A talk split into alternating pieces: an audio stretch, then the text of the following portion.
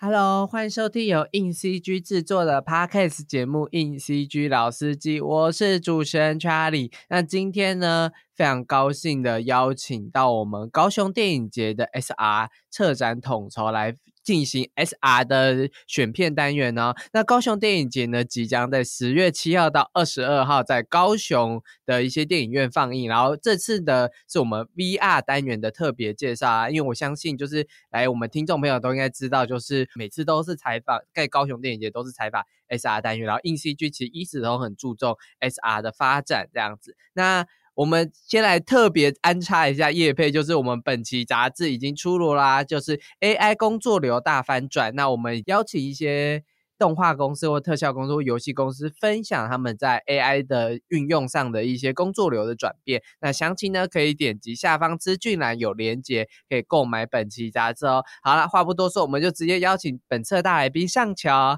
Hello，上桥，可以跟我们听众朋友稍微再介绍一下你这样。好，大家好，我是高雄电影节 XR 无限幻境的节目统筹。大家好，你担任统筹，今年是第几年？可以分享吗？我今年是第一年，对，所以非常的对，非常的紧张，这样子。对，你之前接触过 VR 的作品吗？应该应该是有接触过才当统筹啦。但先问一下你的资历，这样。哦，其实我之前接触比较是片面，就是说我曾经有担任，比如说像是编剧或者是前期的呃策划的部分，所以其实那时候是呃我因为我自己其实有拍拍短片出身这样子，然后后来有跨界到一点点到 VR 这边，然后所以就是沾一点沾一点，然后后来就是今年就被高雄电影馆这边就就呃算是聘聘进来，然后成为就是这次的节目统筹这样子。这一次高雄电影节的 SR 单元其实非常的精彩，这样子。那我们想聊一下，就是因为今年高雄电影节算是第七年举，从有 VR 单元算是第七年举办这个 SR，这样就 SR 包含 VR、AR 跟 MR 这样子。对，那就代表其实 VR 像这种跨时境的这种电影的叙事方式也快要十年了。那你觉得这年度像今年或去年的 VR 单元，就是你们帮？就是这一次你们选进来的片，你觉得多了什么特色吗？或是哎，它有什么新的创意之类的呢？我觉得今年的看点，我觉得第一点就是今年整个的所谓的沉浸式体验的互动感官是全面升级。嗯，那包含是你呃，他过去大家做呃 VR 体验的时候，一定会有一种感觉，就是你好像只是一个人戴着戴着头衔，然后自己一个人体验这个节目的内容。可是今年我们非常多的作品呢，它其实多人体验的，所以你可能会跟呃你的伙伴一起。在同一个空间做体验，甚至是你们在这个空间里面是可以发生很多的互动，那甚至是有沉浸式的这种剧场，会会会有有这样子的呃跟演员互动的机会，甚至是有一些的互动形式呢，它也比较特别，像是你要发出声音来影响着你的这个剧情的节奏等等这些，所以是我们看到今年其实技术上面已经除了已经更稳定之外，又有了一个明显的升级，这样子。嗯，就多了互动性跟娱乐性啊，但我也觉得这是 VR VR 就是一直要不断更新，就我们一直很想朝绿洲那样子的东西迈进。对 对，其实真的就是我觉得，呃，大家那个创作者的企图心很明显了，然后大家已经觉得不想要只是把作品放在呃头戴式装置里面，甚至是已经扩张到呃整个。呃，展区的空间，所以它其实有一些比较是类似于装置类的啦，或者是它是需要大型走动的这种作品，其实今年也是比较多。所以对我们来讲，策展上面的挑战确实也比较高。嗯嗯，就是那个厅放映的厅跟那个放映的人数跟空间都是一个挑战。这样，那我先来介绍一下，今年有一个我觉得放映是很特别的。一部片，它叫《迷幻泡泡糖》，然后它好像是高雄电影节二零二二年，就是去年的 VR 短镜金火球奖的得主。那为什么今年又要再放一次这部片？那这部片有什么特色呢？呃，主要是一个，就是还有一个很可爱的小故事啦，就是导演呃，Christopher 他去年得到大奖之后呢，他就发就是发愿他又想要留在台湾继续创作，去年就买了机票又回到台湾，然后现在目前定居在台北哦。那他那呃，我们就特别因为他现在在定居在台湾，所以我们就跟他讨论是否我们再来呃开发一个是中文版的作品。那因为他去年这个作品其实是我们。一上架就是销售一空嘛，那他但是他主要体验的方式是可能在美国或是在泰国的英英语演员来去做互动，那但是碍于语言上面的条件，可能很多的观众是没有机会及时的跟这些演员也可以做更更亲密的互动，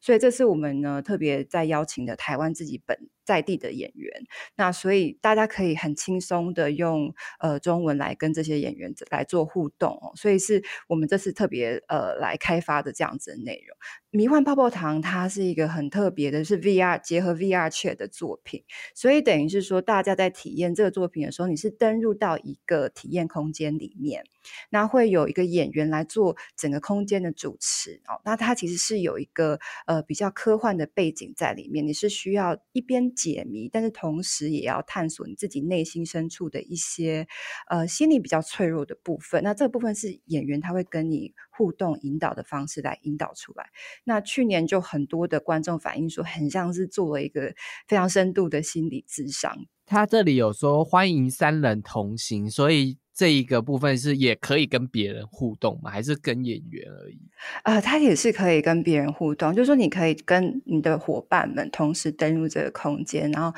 同时跟这个演员来做互动，这样。所以这个互动环节就是一般的对话吗？还是要有什么肢体走动之类的？哎，它原则上就是会呃一般的。主要是对话的互动，那其实大家会手上会有哪一个遥控器，那你在你在这个使用这个遥控器的过程当中，你就可以探索这整个空间。那因为其实 Christopher 他是一个非常厉害的，就是空间。打造的一个创作者，所以里面是一个非常迷幻，然后非常精细的一个很厉很很特殊的空间，其实很难用言语来形容，但是你会觉得它是一个有一点点像是大家进入一个比较很迷幻的世界里面这样。你刚刚说他会有点像是心理智商嘛，所以对我们也要分享内容吗？还是就是我不一定要说话，就是我可以全程安静吗？对，其实是应该是说他。的呃，Christopher 在带领演员的过程当中，其实演员他会非常有技巧的，让你觉得很舒服的，可以讲一些自己的故事哦。比如说，你有没最呃最初的记忆，或者说你自你是否有哪一些事情是对你来讲是你生命当中最重要的一件事情等等，他会有一些很技巧的互动对答的方式。那因为他其实演员他扮演的是一个呃。有上千岁的一个外星人，那他其实这个外星人其实他已经预知他自己即将面临死亡，所以他在这个面临即将死亡的过程当中，他需希望能够再启发后继者，所以其实是一个你你觉得是一个一个睿智的长者在带着你来来走过他。的人生，以及也来探索你自己的心路历程，这样子。那既然是去年的得奖作品，我就相信它其实是一个互动体验上都很好的作品。然后这次推出中文版，然后又三人同行，所以其实欢迎就是。你是想要来就是做心灵之上，或者是我觉得它是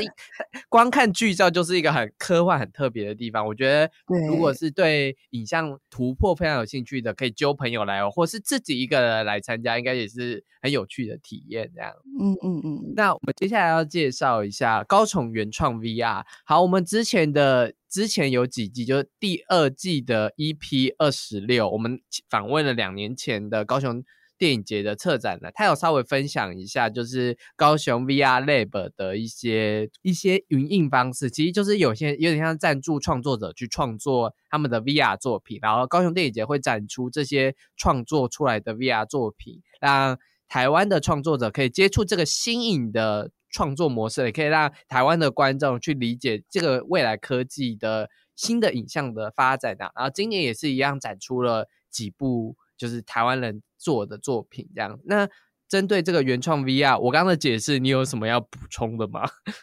对，因为高雄原创 VR 算是高雄电影馆我们主导的一个很特别的呃一个计划啦，就是说我们其实有呃挹注资金给给台湾的原创作品，那呃我们在这当中当然是会辅导他们去完成他们作品之余，他们还有。机会在高雄电影节有个展出的空间，我们还有售后服务，就是后续会持续协助他们去推广到国际影展上面，所以其实算是一个一条龙的整个完整的产业链的服务。那当然还有包含我们实际的这个呃常态性展出的空间。那我们不定期也会展出台湾原创的作品哦，所以其实我们算是目前台湾比较具有规模，然后呃比较完整的在所谓的虚拟实境或者。VR 内容的推广跟制作方面，我们是有比较成熟的整个辅导机制，这样子。对，没错。然后以及搭配，就是一直在 VR 有研究的硬 CG，对，就是我们持续推广的，就是这这样子新颖的特别的模式。这样，我觉得这其实也是很难得的机会，因为已经看到其实台湾去年就有作品得奖了嘛。那相信就是。这件事情会是台湾在进入国际影展可能一个新的突破的方式。然后今年其实也蛮多作品有跑到各大影展去。那我们先一一来聊，就是这些台湾的在高雄原创 VR 的作品。然后第一个，我们先聊的是黄新建的自监体这样子。黄新建已经算是我觉得好像很常跟你们合作，因为。每每一两年就会说，哎，黄金界又有新的 VR 作品出来了。对对对，所以我们真的是长期合作，也算是就是 VR 界的大前辈了。那呃，我们其实高雄原创 VR 这边，我们是参与了呃呃自监体的 EP One 的部分。那呃，今年我们会展出的呢，其实是它整个完整的。作品哦，所以 EP One 它其实呃，你进入到的其实是一个类似像是监狱的空间。那它其实在讲述就是关于所谓的监控的历史，以及所谓监控的这种他的心理状态是是如何。那其实它体验方式比较像是你进入到这个监狱的空间里面，那你可以选择几个不同的体验的房间。那去年我们其实有展出的是呃，大概有四个房间，但是今年其实我们是开放完整十二个房间，可以在里面做体验。那每一个房间的体验形式都真的非常不一样，那视觉也真的就是很令人叹为观止。结合它的音乐的设计，其实是一个非常特别，也让你去理解说所谓的监控以及它搭配科技这件事情，它可以做到什么样极致的状态。我觉得是蛮发人深思的一个很很特别的作品。你刚刚有说十二个房间嘛？那这十二个房间有需要怎样呢？走动或者是跳来跳去之类，就是这十二个房间有什么？各自不一样的地方吗？哎，它原则上其实呢，你就是做定位，然后可以使用它的呃，就是遥控器来做遥控。但是我觉得它其实有结合像黄金健他很喜欢的，比如说飞行的模式哦。所以其实有它有些空间是它的监控形式是你其实是驾驶，你有点有点像是驾驶着战斗机，然后你是用发射飞弹的方式来去攻击。远方其实你也不知道是谁的人群哦，有有些形式是你好像飞漂浮在空中，然后你是进入到一个城市里面，然后你有点像是在窥探城市里面的人，呃，他们自己的私下的生活，所以你就是会穿入到他们的房间里面啦，哦，就是做一些各种。呃，就是有点点窥探的行为。那他还有个房间，我也觉得很有趣哦，就是关于所谓的就是分级制度这件事情。就他这个房间是有一个很巨大的一个，有点像是婴儿造型的一个人偶，然后它周围的墙面呢会播放，有时候会播放十八禁的画面，有时候会播放就是一般小朋友看的卡通片。然后你你的体验形式是你必须要及时的遮住那个婴儿玩偶的眼睛。那如果你没有及时阻止他看到一些十八禁的画面，那你你这个任务就就是失败这样子。所以就是有很多他针对呃监控啦，针对这种嗯如如何去观看这件事情，它其实有多很多很有趣的设计。那这是蛮推荐大家呃去可以去体验看看。听起来就是有在反思，就是所谓的监控文化，就是可能我们要怎么去限缩。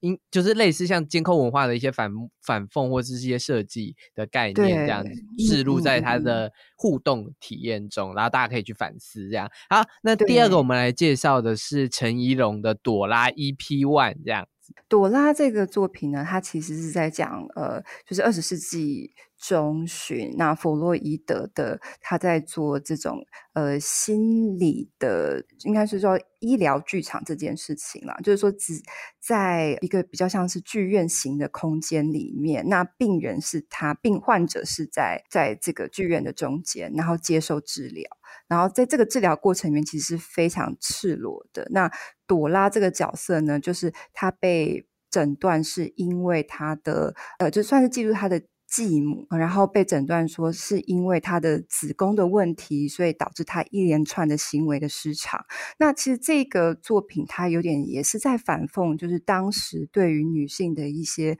刻板印象也好，或是这种。呃，刻板印象所导致的这种医疗上面的误差等等这些，那其实是一个非常有趣的体验形式。那它有点做的有点像是纸娃娃屋的呃那种视觉的效果，所以你会让整个空间的感觉是有点有点怪诞，但是又有一点点呃，好像有点点进入到一种女性的私密内心世界的感觉。对，是一个非常特别的体验的作品。它是。就是影像嘛，还是我也需要就是去互要要怎么互动之类的？呃，它的互动形式的话，原则上你是从朵拉的第一人称视角来出发，所以你会感觉你好像会有人帮你着装啊，然后有人把你送到呃这个医疗剧场里面呐，然后你会接受催眠呐等等这些。它其实有一点点比较，嗯，它的体验形式真的是有点比较被动，所以其实有点反映当时朵拉被接受诊疗的那种状态。那其实它比较特别，是你真的就是好像。直接被弗洛伊德接受他的催眠，然后进入到你的潜意识里面，所以这是呃，他的这个设计上面是这样子的形式。好，那接下来我们要聊的是谢文义的暗面。谢文义之前有一个也是 VR 作品，我有点忘记片名了啦，反正就是进入一个也是异世界，我有。体验过那个作品，然后就是蛮特别，比较像是一个建筑大导览，而且我觉得他的那个感觉很像，真的是很像进入奈何桥之类的那种，就很像在渡渡渡那个的感觉，有一点就是，嗯嗯嗯嗯，他是一个很特别的人，然后我刚好也认识这个就是导演这样子，就是之前有不算采访，就算有经历过一些聊天跟他的状态这样，就。反差很大，怎么说？怎么说？他是一个我觉得蛮阳光的男孩，就是以我跟他相处的那几天来说，我没有跟他聊到任何跟作品有关的事，我只是单纯跟他相处过，就是听他在做事情。但就觉得，哎，他是一个蛮阳光的人啊，为什么 就是作品那么黑暗？啊，是没错，他的这次的作品也是延续他呃一贯的那个风格，对，也是偏比较阴暗，探索一些阴暗面，探探索。呃，人类的灾难的这样的作品，因为导演其实他一直以来，我觉得他是最特别的是，他基本上一个人包办所有的创作，所以他真的就是几乎用一种手工艺的方式来完成，你会觉得很让人惊艳的画面这样子。那今年就是我们就是让他呃很沉着的。就是努力的去打磨他的作品，那所以我们现在目前为止呢，我们也是看到一些小小的片段，还没有看到整个成品。但是其实那个片段我已经就是非常惊人了，就是它其实算是比较偏艺术，然后有一点抽象的作品。那其实是针对人类的灾难等等的这些反思哦。那你有种好像进入到一个深渊的感觉，然后。进入到一个很迷离的空间里面，对，那呃，觉得目前还没有机会看到完整的作品，所以我们自己其实是非常期待。我觉得这这个就是，反正因为听到的听众本来就还在选片，如果你是对死亡或者是对一些比较人类阴暗情绪面有所在意的，我觉得你可以选选看它，因为它上一部《彼岸》，我想起来了，就是这给我是给我蛮多的进入那个 所谓的那个奈何桥的部分的的时候，是是蛮多情绪跟什么。我觉得这，我觉得导演的作品应该不会相差太大。而且我那时候跟他聊的时候，我也觉得，嗯，哎，这个作品应该差不多就是这个样子。但我自己也很也很期待。他的这个作品的放映，高雄原创作品还有尼稳跟午夜的跳跃任务这两个作品啊，然后刚刚上桥也跟我们讲过，这两个作品都也蛮值得推荐。不过他在高雄电影节放映的版本可能不是他的最终。完成品这样子，那接下来我们来介绍一下。我觉得这个下面我们等一下要介绍的作品，应该会是本次所有人都很期待的作品。因为这个导演，我先讲他叫周冬燕，他上一次的《雾中》其实吓到很多人，然后他自己 的纪录片作品也曾经入围过金马奖，然后他的这个作品呢，最近也是威尼斯的一个对市场展入选。市场展的入选，所以蛮令人期待。他就要放开你的头脑。好，那就请我们的上条跟我们分享一下这部作品。好，放开你的头脑呢？它其实体验形式很特别，它有点点打破了，就是把内容放在头衔里面这件事情。当然，它其实体验形式大家还是会带上头衔啦。但是它的它的呃，比较像是说，在头衔里面你会看到一个光点。那这个光点其实是一个呃指令哦，就是说。你所有的体验者会追寻的这个光来做头部，或是甚至是身体的摆动。那周冬燕这次跟呃高雄电影节合作呢，我们希望目标可以达到差不多将近百人的同同时体验，所以你会看到现场很像是一个呃有点像是广场舞，或者是一个 就是一个那种。众人很像是有点像邪教一样来一起做身体摆动的这件这个体验，所以其实你你的体验方式是一个是在头戴式装置里面，在头衔里面去体验那个光点的移动，以及它里面有一些视觉的效果。但另外一种体验形式呢，其实是你在旁边身为观众，你看这些人好被这个光点所呃。操控也好，就有点像是有人在用逗猫棒在逗弄着这一群 戴着头衔的人来做移动，所以其实是一个非常壮观的画面。那这个作品其实呃，今年也也成功的入围了坎城的呃威尼斯的市场展，所以其实我们对这个作品其实有很大的厚望。那他这个作品其实算是呃，他还有还还在。持续的在开发中哦，所以它呃能够探讨的议题其实非常多元，除了包含是说呃关于呃视觉的控制，在科技的控制这件事情之外，其实还有包含说集体呃在体验科技的技术这件事情上面，我们有什么样的可能性哦？所以其实我觉得它有点点真的就是。比较特别，也跟过去那种 VR 结合五座的作品也有很明显的区别，所以这个作品其实是我们非常期待，也很呃关注它后续的发展。这样子，现在官网介绍都会放一些剧照，它的剧照看起来就像在舞蹈教室里面带着 VR，然后好像一起跳舞这样。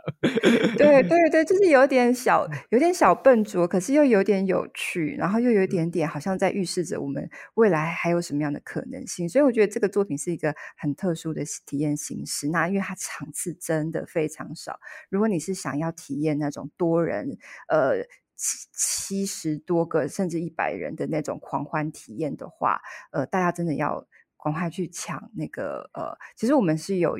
要现场化位的部分哦，所以大家真的要去抢票。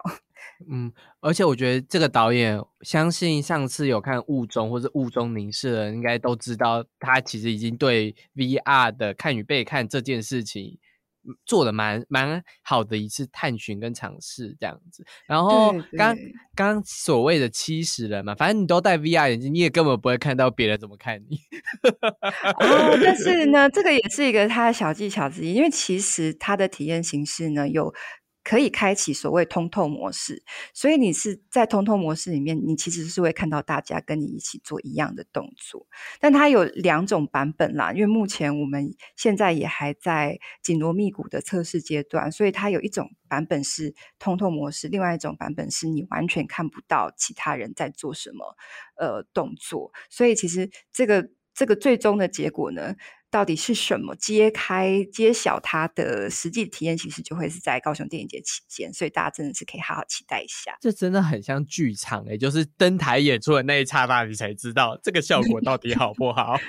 对，所以你可以想象，要做高雄电影节 X R 节目，心脏真的要很大。我们真的就是 很多的作品，我们都是要等到最后一刻，我们才会揭晓它到底会最终会长成什么样子。好，这是一个真的是蛮有趣的作品。这样，那刚刚介绍完都是一连串我们高雄原创 VR 的作品。那其实 VR 里面也有一些呃国际竞赛的作品，以及就是入选的作品这样子。那这边先问一下上桥，你觉得如果是新手，就是我什么诶 VR 作品真的都没有看过，然后也有一点容易晕这样子，就是我想要玩一个就是 哇，就是大家都说好看的好玩的片子，那我要看哪几部呢？那我会推荐，如果你是第一次体验呢，我会建议大家就直冲顶标了。我们今年的最高规。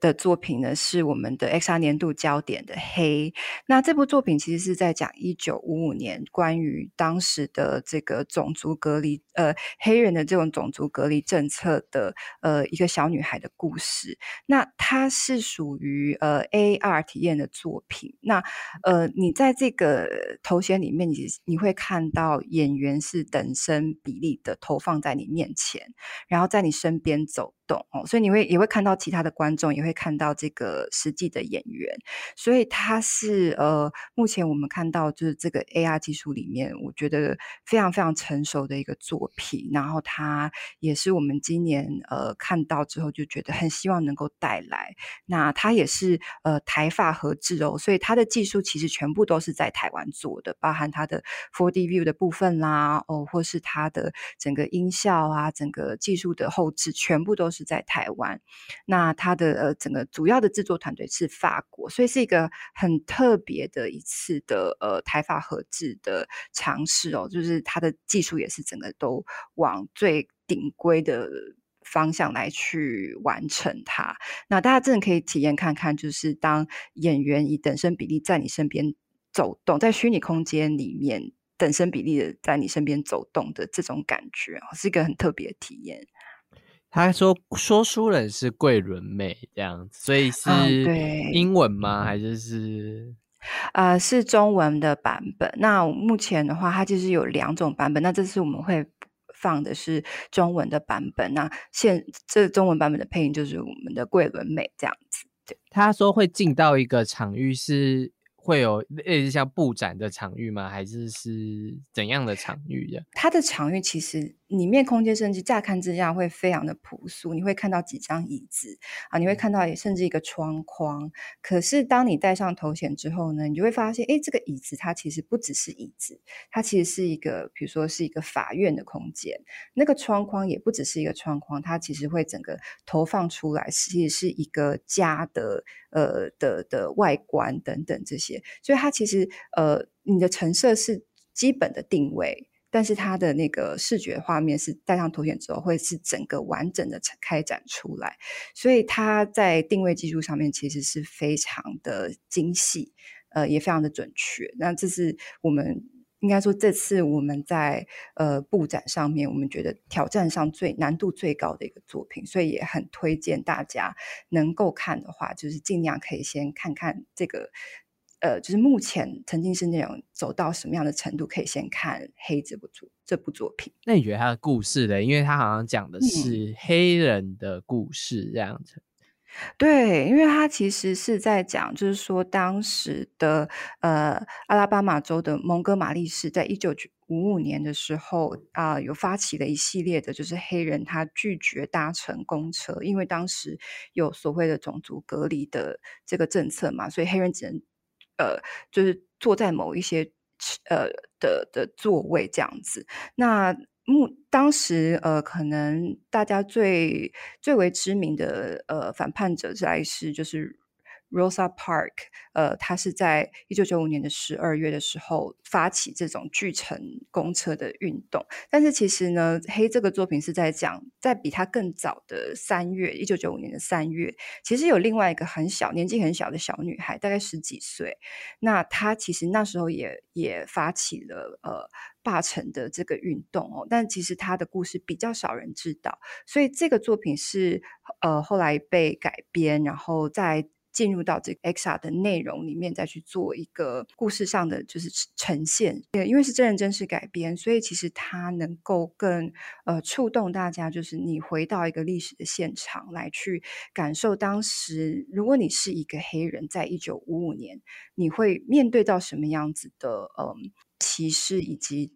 不公平的待遇等等这些。OK，这样那还有什么推荐？就是 VR 新手的片单呢？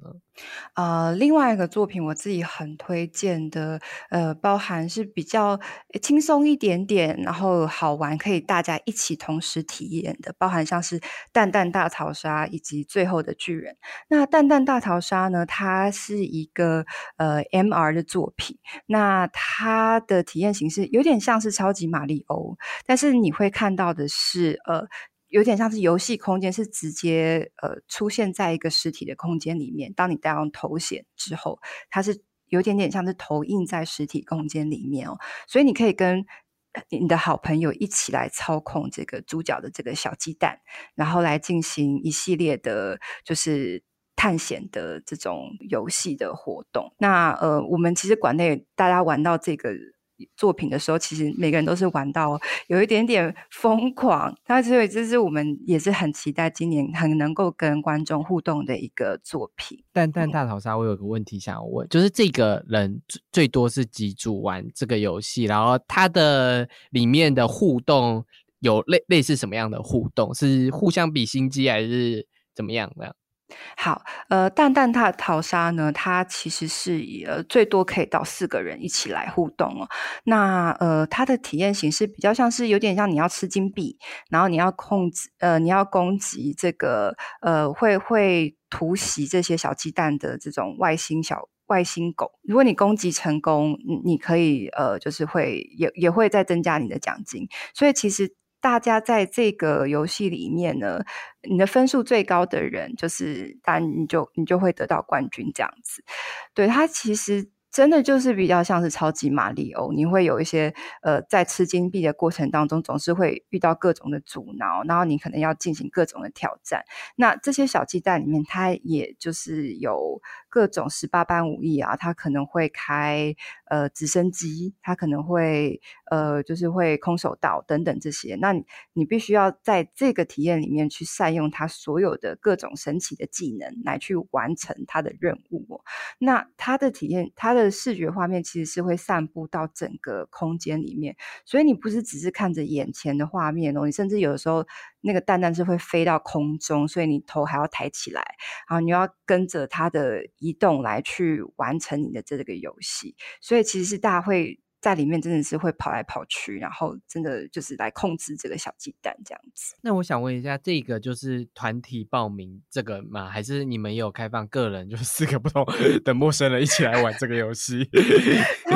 我们希望大家最好是团体报名，至少要两个人啦，不然就是如果说只有一个人很可怜的来报名的话，我们就会变得是我们现场的工读生要来跟你一起来体验。那我们现在是比较推荐大家，如果有。几位好朋友想要一起来体验的话，体验的感觉绝对是会更好。听起来就很像你在玩一场就是马里奥或是桌游这样，然后只是是虚拟的，然后你还要去对抗敌人，然后获取金币这样子。然后他也拿到去年威尼斯影展沉浸式内容的评审团特别奖，拿奖。你就知道，就是评审都一致赞赏，这多好玩了。没错，没错，因为它确实也是技术的突破，那确实也真的很好玩，所以这个也是我们真的很推荐大家能够抢票就抢这个吧。那下一个你刚刚有推荐的《最后的巨人》这样子，对，《最后的巨人》的话呢，它是一个诶，该怎么形容它？它其实是在讲述一个末日的情景，那海平面上升，那。最后生还的这些人类呢，必须要破除一个所谓的巨人的诅咒，然后让这些巨人把你带到比较高的地方来躲避这个洪水的灾难。那它是需要团体协力来完成这个任务的哦，就是有人必须要破除。巨人的诅咒，有些人要去修复这个呃巨人的身体，你才可以呃操控这些巨人，让他把你传传递到高处。那他体验形式是至少要两个人，是无法单独体验的作品，就是至少要两个人，然后每个人他呃会是在一个不同的呃他的操纵形式就会不太一样。那我觉得他比较特别是。因为它是一个传递形式的，你就是要往一直往高处被传递，所以你在头衔里面的时候，你会看到你的伙伴，就是当你被巨人抬高到高处的时候，你会觉得你的伙伴是在很远的下方，但是其实实际上你们都在一个平面的空间里面，但是它的视觉效果真的是做的。太好了，所以你会觉得你好像真的就是跟你的朋友就是距离的非常的遥远，然后你会看到那个巨人在你面前伸出手臂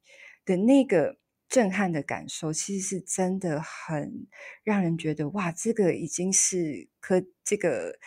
沉浸式内容已经可以做到这样子的水平的，是非常惊非常惊人的。对，然后它的呃，真的是需要大家要走动啊，然后手手也要做一些就是操控等等，所以其实玩起来也会蛮累的，也会蛮刺激，还需要一点点小推理这样子。嗯，听起来就很像双人成型，不知道你有没有玩过？就是。对对，有点类似像那样啊，但是就是真的，但很多人玩完之后，真的就是呃，我们也也有就是导演在威尼斯体验过之后，他们说就是跟他的伙伴建立了非常紧密的关系，因为真的就是要大家一起协力完成任务这样子。嗯，好啊，就是情，如果是情侣或是就是相爱的人去玩的话，不要撕破脸，发现自己跟对方没有默契。对对对，对 你如果没有默契扯后腿也是很明显哦。啊一。听起来是一个进展的游戏，所以游戏四十五分钟是会刚刚好，还是就是会有点拖，或者是有点超前这样？主要是看大家的伙伴们的默契啦。如果真的可以，大家很有默契，速度很快的话，其实四十五分钟内是没有问题。但是，嗯，如果你真的跟伙伴超级没有默契，那可能真的你就会最后就是会失败。所以，这是他他其实是有这样子的设计哦。对，嗯，理解这样子。好，那就刚刚讲都是推荐给新手的嘛。那我刚刚在里面其实看到有很多不太一样的作品，然后有一些是跟历史有关的作品这样子。那这边你可以再帮我推荐几几个，就是你觉得跟历史有关，刚刚除了黑以外，还有其他的作品这样子。啊，目前的话，我觉得很推荐是呃，讲述一九八零年代的那一种呃。欧美国家的社会氛围，那一九八零其实是一个在欧美国家里面算是大家开始想要反抗权威啊，然后挑战呃各种的可。极限跟可能性，那所以推荐的作品呢，包含像是《英英伦狂热趴》，它是在讲述呃英国当时的这个瑞舞文化。那一群年轻人呢，其实他们当时很风靡，就是参加这种地下派对。那其实这种地下派对，其实在英国当时是被禁止的，有点像是那种拆火车的那个时代哦。那呃，所以。大家其实都是那种秘密拿传单呐，或是秘密就是用 B B 扣来收收集这些讯息，然后呃，你可能到当天最后一刻才会知道这个派对是是会在哪里发生。那所以。这个有点像是一个类似纪录片的形式，但是它用呃动画的效果去呈现当时年轻人参加派对的那种疯狂。然后呃，他这个体验也是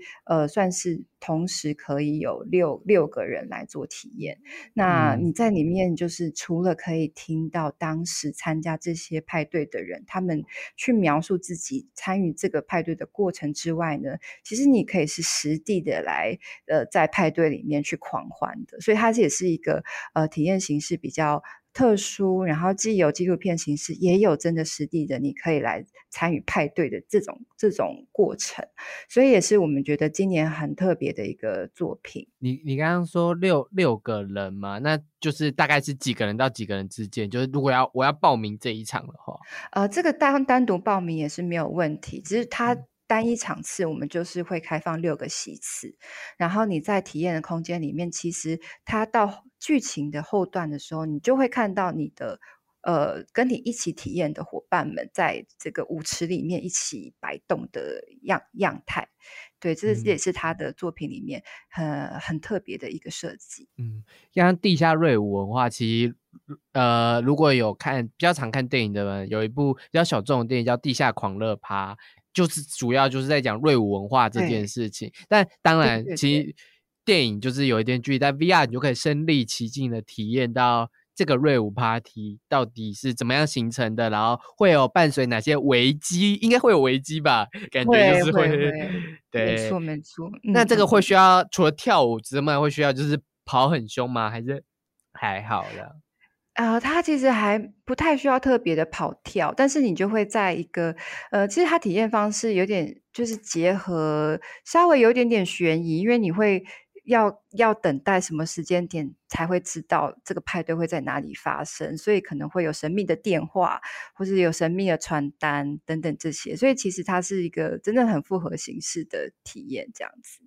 嗯嗯，理解这样，那你。你刚刚好像有想要介绍别部这样子，一样是一九八零年代的，对，一样是一九八零年代。那很推荐是芬兰汤姆的《情色时代》，那它其实实拍是比较当代啦，它是剧组其实是在疫情期间，他们呃。走访了那个芬兰汤姆这个艺术家的故居，然后去呃特别邀请芬兰汤姆他生前的伴侣哦来做导览这样子，所以其实你是进入到芬兰汤姆的家里面，但是他这个体验过程里面，其实不只是观看他的家里面，其实你会看到他所有的收藏。那他有设计一些结合动画啦、结合访谈啦、结合呃这种很比较特别的体验形式来去。了解芬兰汤姆的他的这个，在一九八零年代，他如何影响了这个所谓的酷儿文化这件事情。那因为他的呃，芬兰汤姆最知名的就是他在这种情欲的展现上面是非常非常直接的，然后非常的呃挑逗的。那因为他们剧组在是在疫情期间来去拍摄这个作品，所以他们其实花了很长的时间来呃拍摄每一个呃芬兰汤姆的画作以及他的收藏，所以你会进入到呃就是你在探访他的家故居的时候，你也会可以走到一些类似像是艺廊的那种虚拟的空间，然后你会看到就是很。大比例的这个芬兰汤姆的画作在你面前，所以你可以走进去看他所有的细致的笔触，然后也会看到他的呃作品的风格是如何在不同的年代里面有不同的变化，所以这是我觉得在呃这种比较像是。类似于策展类的这种体验里面，我觉得他做的是最精致的一个。目前我看到，我觉得是非常非常精致的作品哦。所以你体验的过程当中，其实你可以对芬兰汤姆的这个艺术家有非常完整的呃认识跟理解。那也会进入到他这个很私密的空间里面来听他的人生的故事，这样子。嗯，然后先跟就是观就听众打一下预防针，因为这个作品是十八禁。所以，既然就是它的分级制度是十八禁，你就会看到类似可能十八禁的东西。然后，刚刚其实我觉得策展讲的比较隐晦啦，酷影响到酷儿情欲的东西，那一定就是有人类的一些铺路的东西在里面。但它其实就是一个艺术的展现跟收藏，大家。进去看的时候，就可以理解到，就它怎么影响到酷儿元素，以及酷儿元素文化在九零年代、八零年代的样子。然后，刚刚我看了介绍一下，导览配音员是跟芬兰汤姆共处十三年的伴侣，所以这个私密性跟他的才华性是一定有的。但就是这个东西，它同时也是就是大家可以考虑看看自己要不要看这个东西。但如果是喜欢这样子创作风格的人，那势必就是应该要来参与啊！就是喜欢雾中的，千万不要错过这个。我可以这样讲吗？你可以这样说，可以这样说。那因为我们这这个作品呢，针对这个作品，因为它真的非常难得，所以我们还会做一个小小的策展。我们我们特地跟芬兰汤姆基金会购买了将近大概二十九张画作，那是复制画啦。但是我们会做一个，就是针对他的作品会做一个比较小型的策展，所以大家除了体验呃就是 VR 里面的内容之外呢，是还可以有有展览可以看的哟。其实 VR 作品里面还有好多就是作品之类的，但可能基于时间关系，可能在景策展是抢不完。对，再想一个，但我我这边可以推荐一个，就是去年是高雄原创 VR，但今年放到竞赛的镜子，它是导动画导演吴德纯的那个 VR 作品这样子。然后我们其实在去年的时候也有做过采访，是第三季的 EP 二十九集，我们请吴德准谈论镜子这部。动 VR 特殊的 VR 电影，然后我自己看完之后，我自己是觉得它是一个也是蛮私密、蛮独特，我觉得是在动画创作上很独特的一个作品。然后他用 VR 的形式去做观影，这样子，我觉得大家有兴趣的可以先去听那个 podcast，或者是就去买票来看这样子。我觉得听那个 podcast，你再进去看，会对那部作品有更不一样的想象。好，那请我们的策展者再介绍，就是本次。呃，我们 S R 选片指南，你觉得可以再推荐给大家的一部这样？好，那呃，我可以再推荐呃圣家堂永恒高地。那它其实是就是在讲呃高地这位呃建筑大师的呃作品哦，但是它的体验形式比较像是你进入到这个虚拟空间里面，有点像是高地的呃算是他的助手。然后在他临终的时刻呢，来去聆听他最后对于自己作品的一些呃期待跟想象。那他在这个。呃，你进入到的空间是比较类似于他的工作室，所以你会看到这种等比例的，无论是圣家堂的模型也好，或者是他的一些呃经典作品的模型，或者是说一些呃，比如他如何去做窗花等等这些的呃一些比较焦点式的那种嗯投影在你的面前。那因为它的画面实在是太精致，然后那个光影跟它的动画的效果其实都是非常的。讲究，那有点点体验的呃状态，呃，有一点点类似目前在科公馆展出的巴黎圣母院这样子的作品，只是它稍微在更聚焦一点点，再更微观一点点。那也是呃，同时可以有多人体验，大家可以用走动的形式来去看它的建筑的细节。对这个作品，也是我今年也蛮推荐大家有机会可以去看的作品。嗯，那如果你是对建筑，或者是对这种历史建筑，或者是可能修复的建筑，然后你也看过，就是刚刚提到的巴黎圣母院外这个我们的圣家堂永恒高地，我刚刚看了一下剧照，真的是也算是我觉得以动画效果来说，非常视觉上非常令人惊艳的作品。这样子，我觉得 VR 能做到视觉上让人惊艳，其实非常下苦功的，就是因为它的解析度可能都要。就是加倍加倍的那种，所以你你才能在视觉上是这么的漂亮跟美丽这样子。对，没错没错。非常感谢我们的就是我们 SR 的特展总从上桥跟我们分享，就是这次的高雄电影节 SR 作品推荐。那高雄电影节呢，即将在我们的十月七号到二十二号，进在高雄的各地的电影院或是他们的放。放映空间都有举行，详情呢，我下面有给就是高雄电影节的网站以及他们的 FB 粉专，那有兴趣的。听友呢都可以点击链接，然后去购票，然后去看一下更多的介绍。我们其实只介绍了三分之一的 SR 作品，对吧？对对对，真的真的真的很多精彩的作品啦，真的是要讲完全讲不完。那没有提到的也都非常的精彩，因为今年的技术其实真的是水平有在有个明显的急剧的升高哦，所以真的很推荐大家能够看的话，其实尽量多看一些。嗯。然后其其实我觉得 S R 其实也很珍贵这样子，因为有些电影作品你可以回家再串流看，但 S R D 串流是没办法感验到那些体验的。然后刚刚有提到几个就是什么数百七十人，只有到现场你才知道那个展长怎么样的这种东西，把握就是了。它就有点像剧场这样。没错没错，真的只有在高雄，所以大家真的有机会，真的尽尽尽量来。嗯，然后我们编辑之后也会有一篇文章，是专门就是有会有编辑下去看作品，然后跟大家推荐哪一些是就是你必看不可的片子。然后我们刚刚讲的那些，其实也都蛮 值得看的啦，就是可以再更新我们硬 CG 的内容，然后再去挑选你想看的片子。然后我自己身为就是主持人，我也会下去看一些片子，这样啦。我也很期待 SR 的一些体验，这样子。那非常感谢上桥这一次的分享，谢谢主持人，谢谢。好，那如果喜欢这一集节目的话，别忘记追踪我们硬 CG 的 FB 跟 IG，也可以追踪刚刚我提到的高雄电影节的 FB 跟 IG，才能不错过他们的片单以及内容啊。好，那就是这一次本集的硬 CG 老司机，我们就下次见喽，拜拜。